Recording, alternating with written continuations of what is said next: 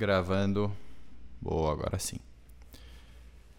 Bom, é, eu já fiz um vídeo do GP Extreme. Tá aqui o troféuzinho, só para fazer uma graça. É, mas vou falar um pouco sobre esse porque eu acho que é um tema importante e que eu costumeiramente erro.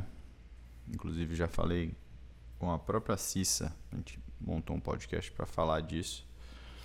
Mas essa é uma prova, esse GP Extreme de São Carlos, que acho que vale uma atenção especial para não só hidratação, nutrição como um todo, mas o cuidado que você tem que ter para provas específicas. E eu explico. Resumidamente, o GP Extreme de São Carlos ele é uma prova de mil, mil metros nadando, 100 km pedalando e 10 km correndo, distâncias razoavelmente razoavelmente não, né? Razoavelmente fáceis para quem faz um Ironman.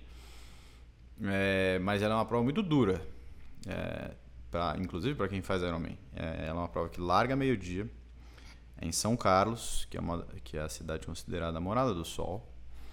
É, tem muita sobe e tem muito sobe e desce na bicicleta, com uma subida principal que é bem maçante, que é a famosa Chibarro. É, dá um total de, nesses 100, 100 km, dá um total de 1.300 é, metros de, de ganho altimétrico.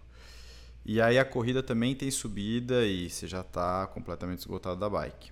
É, o que acontece? E o que aconteceu comigo, de novo, errando um pouco a, a minha estratégia, acabei nem conversando com a minha nutricionista antes da prova, mas errando um pouco a estratégia de, de hidratação e suplementação dessa prova. Eu fui, a gente se inscreveu meio em cima da hora, para não dizer em cima da hora, literal, porque a gente se inscreveu na semana, não fizemos um ciclo nem nada específico.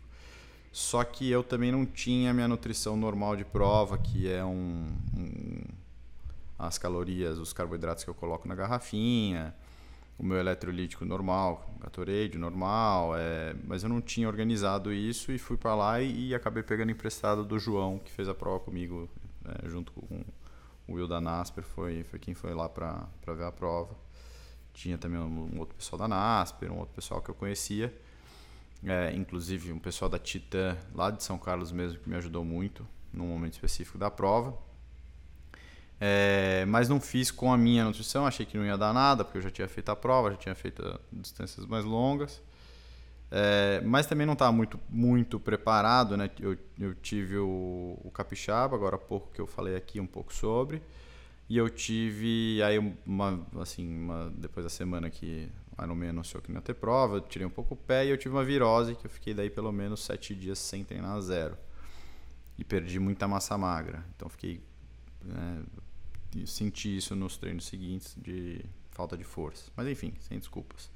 Fomos para São Carlos, largamos meio-dia, fiz uma natação bem legal, é, fiquei muito feliz com a minha natação, saí para 16 minutos e alguma coisa.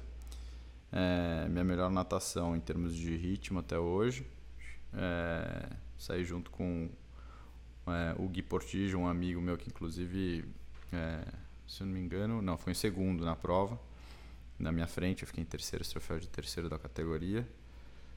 É, e bem atrás do Natan, que ganhou a minha categoria e nada muito, mas muito muito melhor do que eu esperava. Eu esperava nadar para uns 18, 17, estourando. Enfim, fomos para a bicicleta, estava uns 3 minutos atrás do, do, do, pelotão da frente e pedalei o tempo inteiro sozinho, não o tempo inteiro, até o é, consegui ter alguém que era mais ou menos um ritmo que eu conseguia buscar, que era o, o Paulo Farina. É, e tentando buscar o pelotão da frente, fiz bastante força.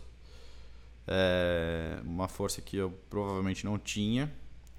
E fui hidratando só com água. É, eu, ti, eu peguei um pouco da, do Smart Drink do João. É, fiz duas garrafinhas dele.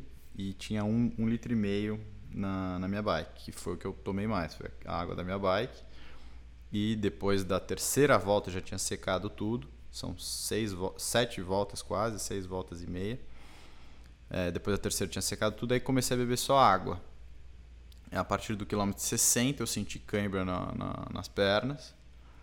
E, e aí dos 60 para frente foi lutando e negociando um pouco com a cãibra. É, e eu acredito que foi porque, inclusive, eu bebi muita água. Então a água foi diluindo um pouco e eu fui perdendo muito sal. Então é, meu corpo precisava muito de sal e eu não, eu não ingeri o suficiente. Cheguei na transição com muita cãibra ainda. É, aí para agachar, pra, eu não consegui agachar para colocar o tênis, fiz uma transição super lenta. Esperei até. Eu tinha câimbra no abdômen, até a câimbra dissipar um pouco. Aí botei o tênis, e encaixei uma corrida, comecei a encaixar bem a corrida. De novo, só água, né? Não tinha. É, a prova não, não forneceu eletrolítico. É, inclusive, se puder dar uma dica para o GPS, seria a dica. São poucos postos de hidratação e, e nos postos de hidratação vai bem um Gatorade ali, um Gatorade, um, um eletrolítico, para não citar marcas, né?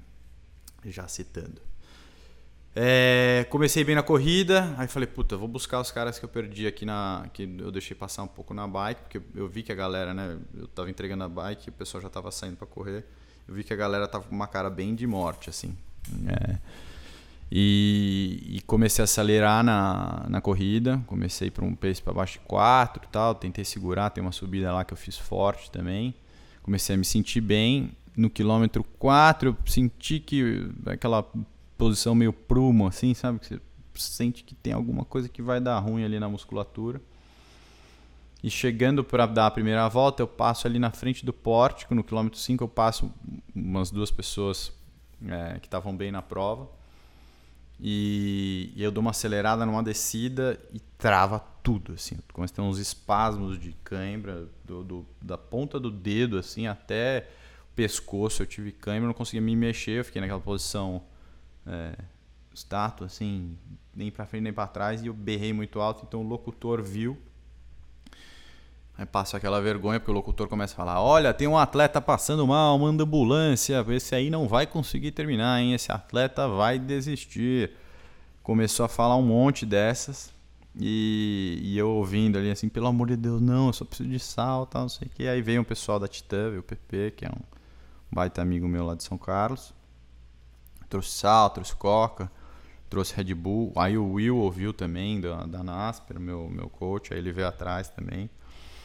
Aí eu, depois de uns 4 minutos parado em pé, eu consegui sentar e tomei uma. Comecei a tomar mais Coca-Cola, tomei umas coisas que tinham mais açúcar tal, e comecei a reviver.